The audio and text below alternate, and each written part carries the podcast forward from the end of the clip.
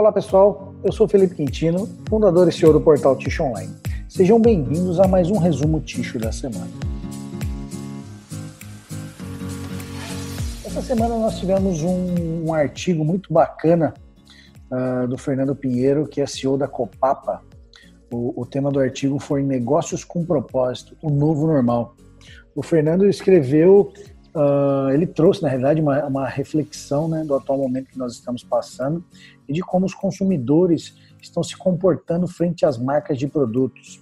Acho que vale a pena a leitura desse artigo, né, onde ele fala aí da parte de propósito, né, as empresas com propósito. No Brasil, nós não temos o hábito das empresas terem um propósito definido, né, saberem para onde que elas estão indo, né. E, e, hoje, cada vez mais, a gente precisa ter um propósito definido, né? A gente tem que saber uh, ah, para onde a gente está indo e, e, qual é a nossa qual é a diferença que a nossa empresa está fazendo. Então, vale a pena você entrar lá no Tish Online e dar uma lida nesse, nesse artigo que está bem legal. A Kimberly Clark busca conversa mais próxima com o consumidor, diz a executiva. A Patrícia Macedo, diretora de marketing para Infant Care, da, da Kimberly Clark Brasil, explicou que o e-commerce é uma forma de estabelecer o elo emocional com os clientes. Muito bacana também uh, essa matéria aí da, da Patrícia Macedo. E com certeza o e-commerce ele, ele aproxima muito mais o fabricante do cliente, né, do usuário final. Né? Então é, é bacana e está crescendo cada vez mais. Todas as marcas estão procurando ter o seu próprio e-commerce. Fábrica de tixo da Suzano impulsiona a economia capixaba. A unidade de conversão de tixo da Suzano, que está sendo construída em Cachoeiro do Itapemirim, na comunidade do Retiro, deve movimentar a economia capixaba.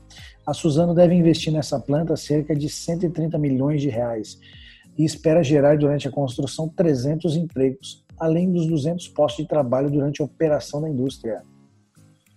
No mercado de tixo aquecido, Senibra investe 552 milhões de reais em 2019, a, a companhia bateu o recorde de 1,2 milhões de toneladas de celulose branqueada de fibra curta de eucalipto.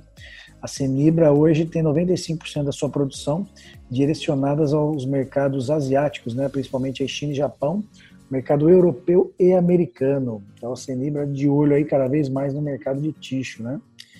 A Fábio Perini, Casmatic e MTC se unem em uma marca forte, a Kerber. A sinergia entre as empresas de tixo vai de encontro às necessidades crescentes dos clientes por soluções rápidas, oportunidades de escolhas e tecnologias avançadas. Ah, é bem interessante é, essa mudança de nome aí. Na realidade, a Kerber já adquiriu a Fábio Perini já fazem muitos anos e como a Kerber acabou adquirindo diversas outras fabricantes de máquinas, Agora eles resolveram posicionar né, a empresa com todas com, com a mesma marca, embaixo do mesmo guarda-chuva para Kerber. Então, a Fábio Perini e a Casmatic MTC agora fazem parte da Kerber Área Tissue. Sucesso aí para a nova marca Kerber. Nova onda de infecções leva a corrida por papel higiênico nos Estados Unidos.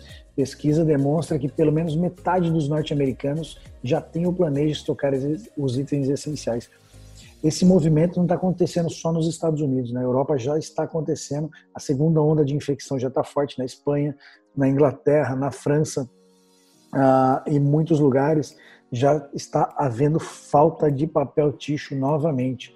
Os consumidores estão correndo aos mercados para se estocarem. Será que isso vai acontecer no Brasil novamente? Também essa corrida maluca aí nos supermercados para compra de papel ticho? Ah, pode ser que a gente tenha uma segunda onda aí mais para o final do ano, né? Vamos ver como é que como é que vai seguir essa pandemia, mas é um sinal de alerta a gente já começar a olhar lá fora para ver o que está acontecendo. Vendas de papelão ondulado disparam mais de 15%, de acordo com analistas. Dados seguem demonstrando a resiliência do setor frente à pandemia. Esse é o quarto mês seguido de alta, segundo a Associação Brasileira dos Produtores de Papelão ondulado. A, a economia em alguns mercados está muito aquecida. Nós temos a exportação que está muito forte também por conta do dólar, né? Então tem muitos materiais aí que estão faltando no, no Brasil, como aço, também faz parte disso, cimento e o papelão é um dos itens aí que está em falta também no setor, né? E isso acaba puxando uh, uh, os valores aí para cima e a gente acaba tendo uma alta de produto. No preço do produto.